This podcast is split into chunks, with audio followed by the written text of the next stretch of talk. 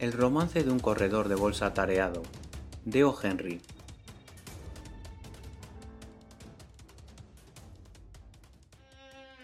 Pitcher, empleado de confianza de la oficina de Harvey Maswell, agente de cambio y bolsa, permitió que una expresión de mediano interés y mediana sorpresa visitase su semblante normalmente inexpresivo, cuando su atareado patrón entró a las nueve y media en compañía de su joven taquígrafa.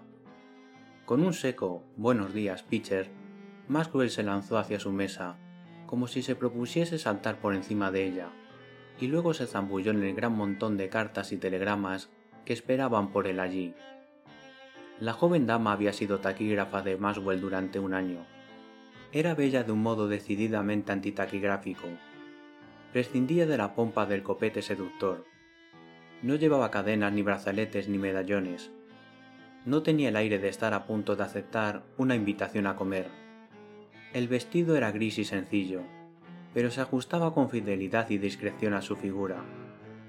Aquella mañana estaba suave y tímidamente radiante. Había en sus ojos un brillo soñador, en sus mejillas un soplo auténtico de melocotón. Su expresión era feliz, teñida de vocaciones. Pitcher, aún moderadamente curioso, apreció una diferencia en sus maneras aquella mañana.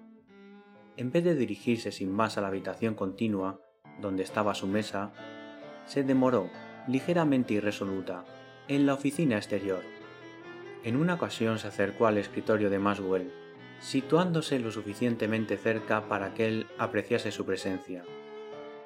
La máquina que estaba sentada en aquel escritorio ya no era un hombre, era un atareado agente de bolsa de Nueva York, movilizado por ruedas zumbantes y muelles disparados.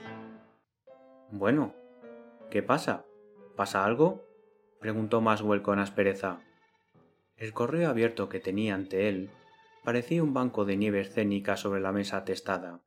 Sus penetrantes ojos grises, bruscos e impersonales, la miraron en un relampagueo con cierta impaciencia. No, nada, contestó la taquígrafa, apartándose de allí con una leve sonrisa.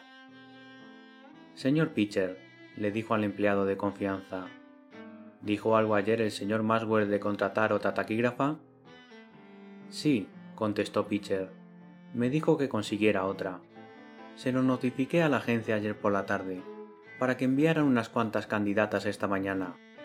Son las nueve y cuarenta y cinco, y aún no ha aparecido ni una sola pamela ni un trozo de goma de mascar de piña. Entonces haré mi trabajo como siempre, dijo la joven, hasta que llegue una a ocupar el puesto y se dirigió inmediatamente a su mesa, y colgó en el lugar acostumbrado el turbante negro con su ala verde y or de guacamayo. Aquel al que se le ha negado el espectáculo de un agente de bolsa de Manhattan, atareado durante un periodo de actividad mercantil apremiante, está imposibilitado prácticamente para la profesión de la antropología. El poeta canta sobre la hora ajetreada de la vida gloriosa. La hora del agente de bolsa no solo es ajetreada, sino que minutos y segundos cuelgan de todas las correas y plataformas atestadas, tanto delanteras como traseras. Y aquel día era el día ajetreado de Harvey Maswell. El teletipo empezó a soltar a tirones sus espasmódicas espirales de cinta. El teléfono de su mesa tenía un ataque crónico de zumbidos. Empezaron a entrar una multitud de hombres en el despacho, que le hablaban por encima de la barandilla, jovial, aguda, malévola, nerviosamente. Entraban y salían corriendo recaderos con mensajes y telegramas. Los empleados de la oficina saltaban por allí, como marineros en una tormenta. Hasta la cara de Pitcher se relajó en algo parecido a la animación. Había en la bolsa huracanes y corrimientos de tierra, y tormentas de nieve glaciares y volcanes, y esas perturbaciones elementales se producían en miniatura en las oficinas de la gente. Maswell lanzaba su silla contra la pared y hacía transacciones mercantiles a la manera de un bailarín de ballet. Saltaba con la diestra agilidad de un arlequín del teletipo al teléfono, del escritorio a la puerta.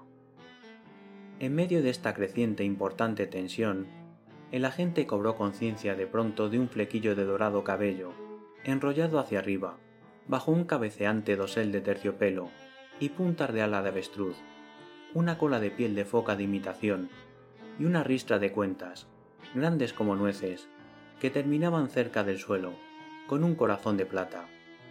Había una señorita desenvuelta y segura de sí, relacionada con estos accesorios, y Pitcher estaba allí para examinarla. Es la señora de la agencia de taquígrafas. Para lo de ese puesto, dijo. Maswell se giró, las manos llenas de papeles y de cinta de teletipo. ¿Qué puesto? preguntó ceñudo. Puesto de taquígrafa, respondió Pitcher. Me dijo usted que llamase para que mandaran una esta mañana. Está usted perdiendo el juicio, Pitcher, dijo Maswell. ¿Por qué iba yo a dar semejantes instrucciones? La señorita Leslie ha trabajado satisfactoria y perfectamente durante el año que lleva aquí. El puesto es suyo mientras ella decida retenerlo. No hay ningún puesto libre aquí, señora. Anule esa orden con la agencia Pitcher y que no venga ninguna más. El corazón de plata se alejó, balanceándose y golpeando autónomamente contra el mobiliario, mientras abandonaba la oficina con indignación. Pitcher se tomó un momento para comentarle al contable que el viejo parecía más abstraído y distanciado del mundo cada día que pasaba. El ajetreo y el ritmo de la actividad mercantil se hicieron más feroces y rápidos, estaban machacando media docena de acciones en el parquet, en las que los clientes de Maswell eran grandes inversores. Las órdenes de compra y venta iban y venían rápidas como vuelo de golondrina. Algunos de sus propios activos estaban en peligro, y Maswell trabajaba como una máquina fuerte, delicada y bien engrasada, forzada a máxima tensión, moviéndose a plena velocidad, certera, sin vacilar jamás, con la decisión y las palabras adecuadas, y la actuación rápida y pronta como un mecanismo de relojería. Valores y acciones, préstamos e hipotecas, márgenes y títulos. Aquel era un mundo de finanzas, y no había espacio en él para el mundo humano ni para el mundo de la naturaleza. Cuando se acercaba ya la hora de comer, se produjo un momento de ligera calma en la tremolina. Maswell estaba de pie junto a su escritorio, con las manos llenas de telegramas y memorandos, una estilográfica en la oreja derecha y el pelo colgando en sartas desordenadas sobre la frente. Tenía la ventana abierta, pues la amada portera primavera había conectado un poco de calor en los registros diurnos de la Tierra, y por la ventana llegaba un aroma errabundo, quizás perdido, un perfume delicado y dulce, a lilas, que dejó paralizado a la gente de bolsa durante un instante, porque aquel aroma pertenecía a la señorita Leslie, era suyo y solo suyo. El aroma la emplazó vívida, casi tangiblemente ante él. El mundo de las finanzas se empequeñeció de pronto, hasta convertirse en una brizna, y ella estaba en la habitación de al lado, a veinte pasos de distancia. Demonios, lo haré ahora, dijo Maswell a media voz. Se lo pediré ahora. Me pregunto por qué no lo habré hecho mucho antes. Se lanzó camino de la oficina interior, con la urgencia de un intento rápido de cubrir una operación, y se plantó ante la mesa de la taquígrafa. Ella alzó la vista y le miró con una sonrisa. Sobre su mejilla afloró un suave tono rosa, y le miraba con ojos amables y francos. Maswell apoyó un codo en la mesa. Aún llevaba aleteantes papeles en ambas manos y la pluma en la oreja. Señorita Leslie, empezó precipitadamente, no tengo un momento que perder. Quiero decir algo ahora mismo. ¿Querrá ser mi esposa? No he tenido tiempo de hacerle a usted el amor de la forma ordinaria, pero lo cierto es que la amo. Contésteme rápido, por favor.